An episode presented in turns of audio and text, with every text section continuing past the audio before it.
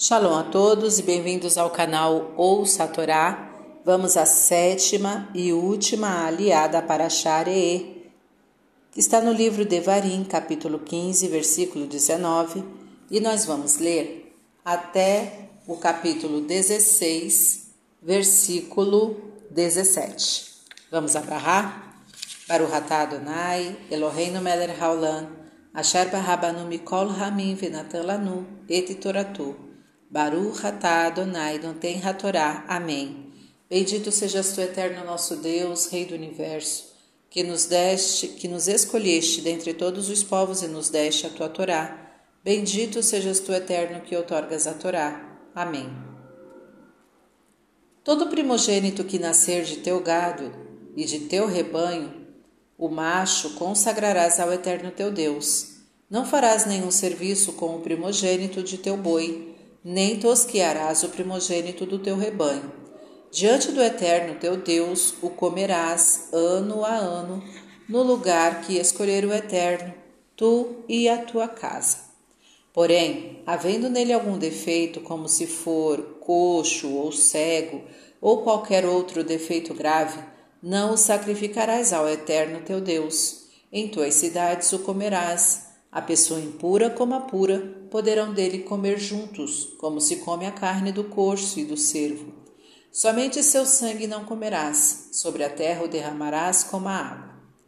Capítulo 16 Estejas alerta desde antes que chegue o mês da primavera, e celebrarás a Páscoa, Pêssar, ao Eterno teu Deus, porque no mês da primavera, de noite, te tirou o Eterno teu Deus do Egito e sacrificarás a Páscoa ao Eterno teu Deus, do rebanho e do gado, no lugar que escolher o Eterno para lhe fazer habitar seu nome.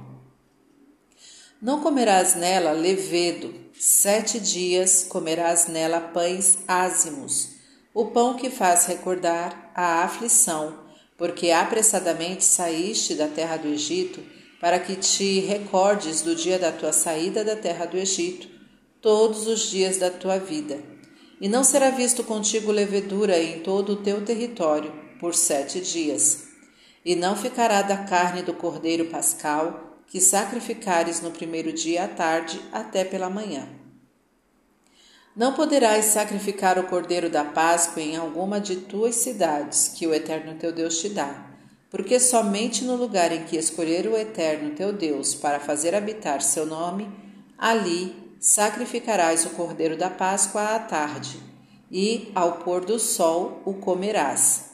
No tempo determinado em que saíste do Egito, e o grelharás e o comerás no lugar que escolher o Eterno teu Deus, e voltarás pela manhã do segundo dia e irás à tua morada. Seis dias comerás pães ázimos, e no sétimo dia retenção de trabalho haverá em honra ao Eterno teu Deus e não farás obra alguma. Sete semanas contarás para ti, desde que a foice cortar o homer, começarás a contar sete semanas. E farás a festa das semanas, Shavuot, ao Eterno teu Deus.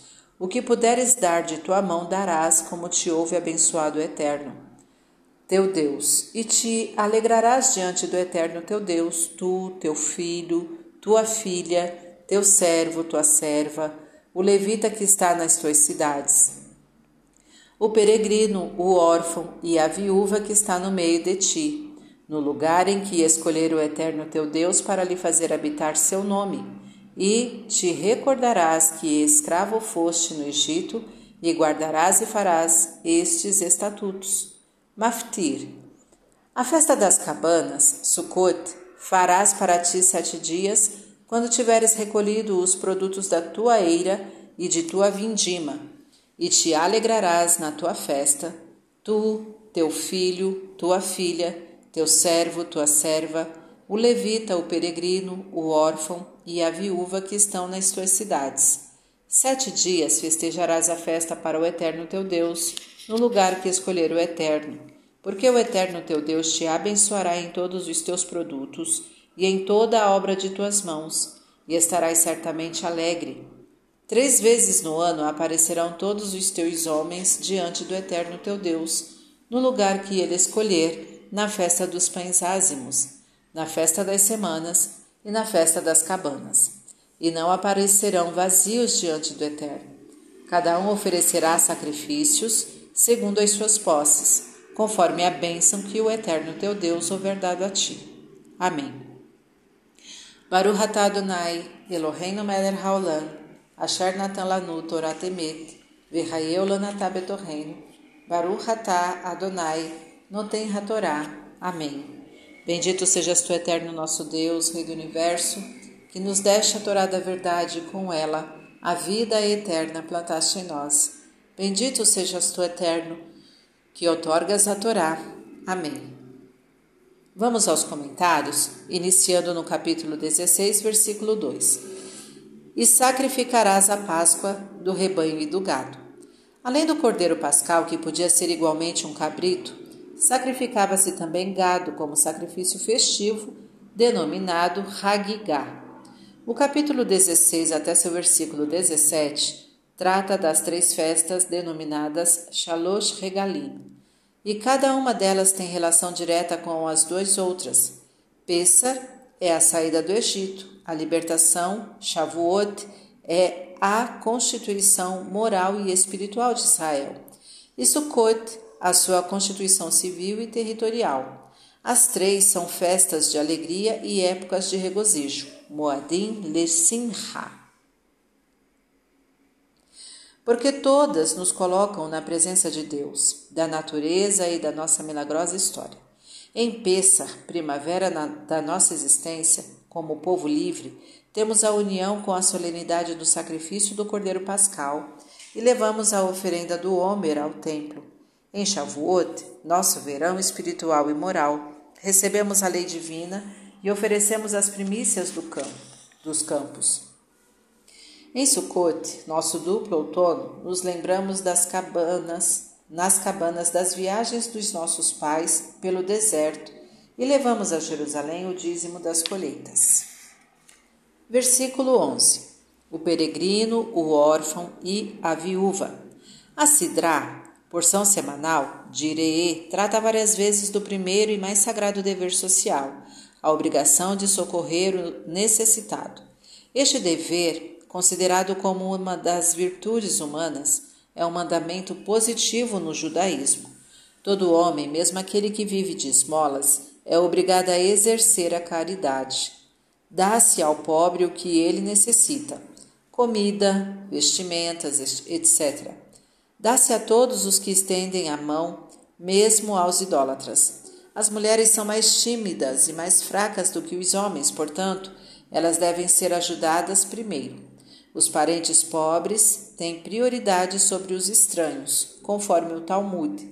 Tanto a riqueza como a pobreza vêm de Deus para colocar os homens à prova. Ao rico se emprega condignamente seu dinheiro e ao pobre ele se resigna com a sua vida de restrições com dignidade e segue o caminho reto apesar de tentado pela necessidade. Foi por isso que o rei Salomão disse: Não me des nem a pobreza, nem a riqueza. Dá-me o pão que me for necessário, para não suceder que, estando eu farto, te negue e diga: quem é o Eterno? Ou que, empobrecido, não venha a furtar e profane o nome de Deus. Provérbios 30, versículos 8 e 9. Versículo 12: E te recordarás que escravos, que escravo foste no Egito. Às vezes o sofrimento endurece o indivíduo, tornando-o insensível ao sofrimento alheio. Talvez por isto a Torá ordene reiteradamente, 42 vezes, que amemos o peregrino. Isto revela a importância deste preceito aos olhos de Deus e que provavelmente já era algo negligenciado pelo povo. Não basta tratar o peregrino da mesma maneira que os outros. Devemos fazer todo o possível para ter particular consideração por ele, porque o peregrino é especialmente sensível e propenso a sentir-se magoado. E quando ele clamar de dor, Deus certamente o ouvirá. Ouvirá o seu clamor e punirá seus opressores. Amar o peregrino como a nós mesmos. Levítico 19, 34. Significa que ele é um ser humano com sentimentos como nós e que tem o direito de viver junto a nós com dignidade, como nos ensina o rabino Abraham Joshua Eschel sobre a expressão Eu sou o eterno vosso Deus, ou Deus é Pai de todos os homens e não é de nenhum. Amém. Tá gostando do conteúdo do canal? Então curta, comenta, compartilha. Se ainda não é inscrito, se inscreve, ativa o sininho e fica por dentro das novidades. Shalom a todos!